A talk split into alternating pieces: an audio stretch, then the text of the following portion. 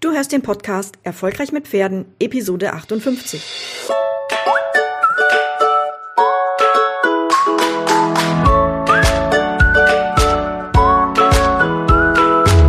Herzlich willkommen zu Erfolgreich mit Pferden.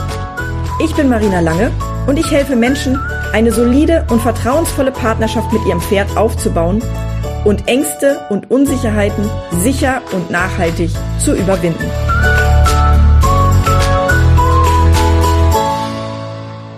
In der heutigen Episode möchte ich mit dir über ein Video sprechen, das ich auf Facebook gesehen habe und das ich auch in meinem Profil geteilt habe. Also wenn dich das interessiert, guck gerne ähm, auf meinen Facebook-Account und schau dir das Video an. Es geht in dem Video um folgende Szene. Da ist eine Gruppe von Kindern auf jeweils einem Pferd und sie reiten dort in der Abteilung in einer großen Halle und das Ganze wird gefilmt, vermutlich von einem Elternteil. Und es ist nur ein kurzes Video. Auf jeden Fall beginnt das Video im Prinzip damit, dass plötzlich ein Kind schreit und man kann es noch nicht genau sehen, aber in dem Moment eskaliert die gesamte Situation und zwar ist es so, dass dann irgendwie das eine Pony losgerast ist, dann sind die nächsten zwei Ponys losgerast und ich kann gar nicht sagen, wie viele Ponys da insgesamt in dieser Halle waren oder bei diesem Abteilungsreiten waren, aber es waren sicherlich mehr als zwölf.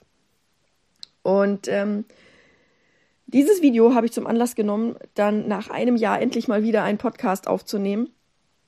Irgendwie war keine Zeit. Das klingt jetzt total doof, gerade weil ja momentan noch Corona ist und irgendwie hier gar nichts passiert, aber ich habe ganz, ganz, ganz viel Fokus auf verschiedene Sachen gelegt, um irgendwie mal Grund reinzubringen. Und ähm, genau, jetzt nehme ich mir die Zeit, weil mich dieses Video gerade so aufgewühlt und so beschäftigt hat, dass ich dachte, dazu muss ich unbedingt ein, ein Audio aufnehmen. Genau. Die Situation ist also eskaliert. Das heißt, da rannten dann irgendwie alle Pferde wild durcheinander. Die Kinder plumpsten im Rücken rum, bis sie dann irgendwann, ja, vom Pferd abgeschmiert sind. Ähm, die Ponys sind in Panik geraten wegen dem vielen Gekreische. Und irgendwann stürmten dann halt Eltern und Reitlehrerinnen und hin und her, die versuchten irgendwie der Lage Herr zu werden, aber man hat halt deutlich gesehen, dass dort keine Kontrolle vorhanden ist.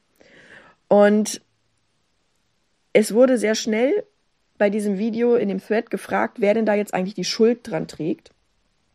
Und ähm, das ist das, worüber ich jetzt mit dir sprechen möchte.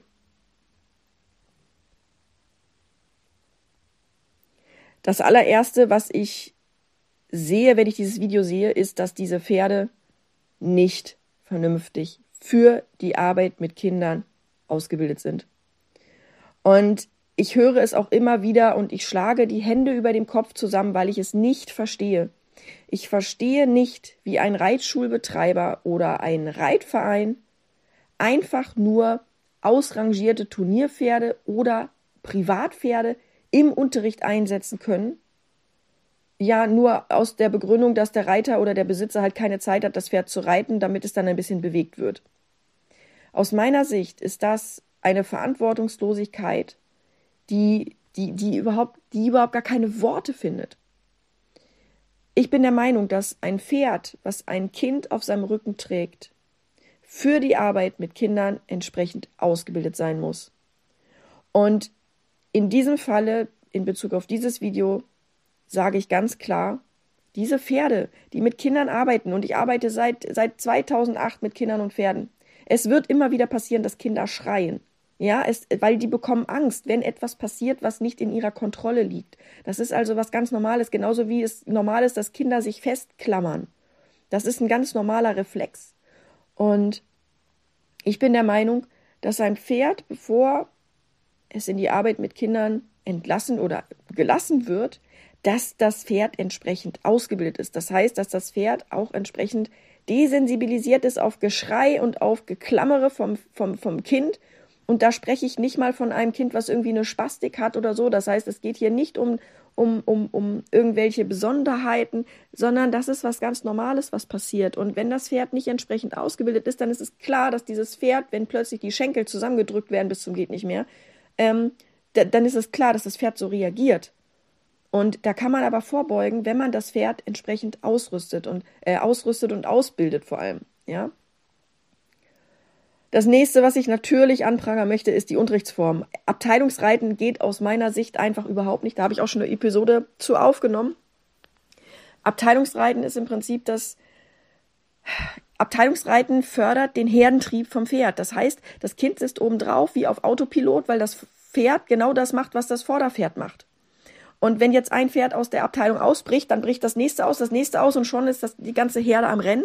Und dann wundert man sich, dass Unfälle passieren. Und deswegen finde ich, das Abteilungsreiten ist definitiv nicht mehr zeitgemäß. Das hat man früher gemacht äh, im Militär, um die Leute zu drillen, damit sie einfach auch, ähm, damit man sie, damit man sie im Heer kontrollieren kann. Ja, das war damals auch sehr wichtig. Aber das ist für den, fürs Reiten lernen überhaupt nicht von Vorteil. Im Gegenteil, ja, weil das Kind, das lernt halt einfach, dass es keine Kontrolle hat.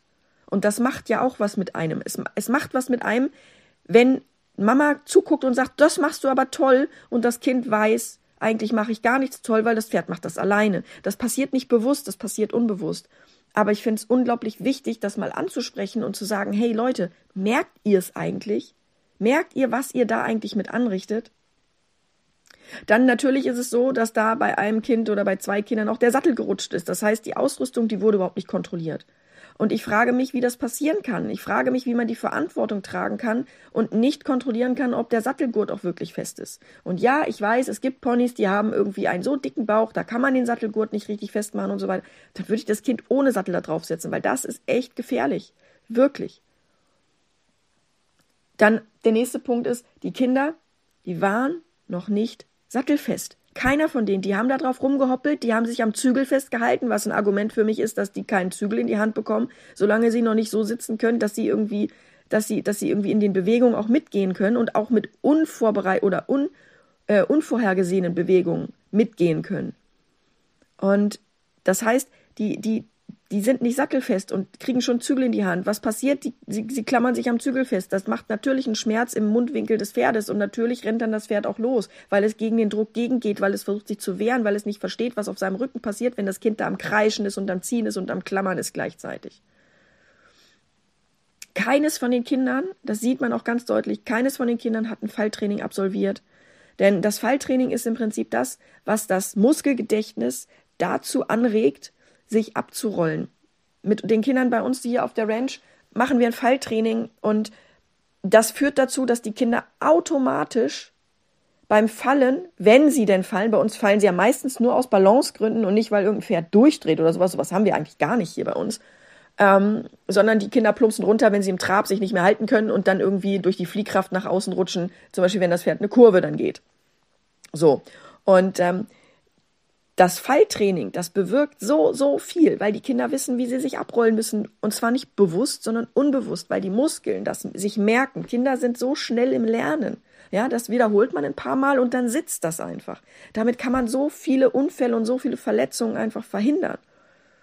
Dann ist der nächste Punkt. Da wurde keine Notfallstrategie mit den Kindern erarbeitet. Wir arbeiten immer gemeinsam, bevor das Kind nur im Schritt alleine losreitet. Das heißt, die lernen das von der Pike auf, was sie machen müssen, um das Pferd anzuhalten. Und anhalten tut man nicht, indem man an zwei Zügeln zieht. Anhalten tut man übrigens auch nicht, indem man sich tief reinsetzt, ja, oder aufhört zu reiten. Das ist alles viel zu passiv. Das, das funktioniert nicht. Das reicht nicht aus. Wenn ein Pferd in Panik gerät, dann braucht es halt ganz bestimmte Schritte, die passieren müssen, damit man dieses Pferd noch zum Stoppen kriegt. Und zwar nicht damit man es zum Stoppen kriegt, weil man die Kontrolle haben will, sondern damit man möglichst schnell runterkommt.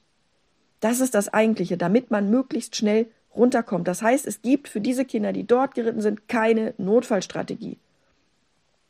Dann sind es, wie ich am Anfang schon gesagt habe, über zwölf Pferde in der Halle und das sind eindeutig zu viele Pferde. Und wenn man jetzt ein Fazit darunter zieht und man sich überlegt, was da eigentlich genau oder wie das Ganze entstanden sein kann und wo wo man im Prinzip die Schuldfrage sucht, dann kann man ganz klar sagen, hier scheint es tatsächlich mehr ums Geld verdienen zu gehen, als darum, dass da wirklich Kinder ihr Herz an ein Pferd verschenken, um reiten zu lernen, um den Kontakt mit Pferden zu bekommen, um, um irgendwie Freundschaft mit dem Pferd zu schließen. Da geht es irgendwie gar nicht drum. Zumindest nicht aus diesem kleinen Video, weil das spricht Bände. Hier ist es eher so, viele Kinder plus billiger Preis gleich gleicher Umsatz wie teurer Preis plus weniger Kunden. Also wir haben die Gleichung, viele Kinder und der billiger Preis ist genauso viel wert wie der gleiche Umsatz, quasi wie ein teurer Preis bei weniger Kunden. Aber mit dem Unterschied, dass sie sich teure Preise gar nicht bei der mangelnden Qualität erlauben können. Das heißt, hier bauen, hier baut ein Unternehmen, ja, was ja eine Reitschule ist ja ein Unternehmen. Hier bauen die schon damit vor, dass sie niemals im hochpreisigen Bereich Geld verdienen können, ja, dass sie niemals, niemals ihren Pferden auch besondere Dinge ermöglichen können, weil sie hier eher auf Klasse, äh, auf Masse statt Klasse setzen. Und ähm, wenn du jetzt gerne mit Kindern und Pferden arbeiten möchtest und gerne die Dinge von Anfang an richtig machen möchtest, dann empfehle ich dir den Natural Kids Club. Der Natural Kids Club ist mein Angebot für Menschen, die mit Kindern und Pferden oder die mit Menschen und Pferden arbeiten wollen. Das ist im Prinzip eine, eine Unternehmens- äh, eine Unterstützung für Menschen, die bereits einen Ponyhof oder eine Reitschule oder ähnliches haben. Ähm, oder aber die etwas in der Form gründen wollen. Und da findest du genau Schritt für Schritt die Dinge, die du brauchst, damit dir solche Situationen nicht passieren. Ich stelle dir den Link in die Show Notes und freue mich, wenn ich dich im Club sehe. Und ja, wünsche dir noch einen super schönen Tag und bis bald zur nächsten Episode. Mach's gut!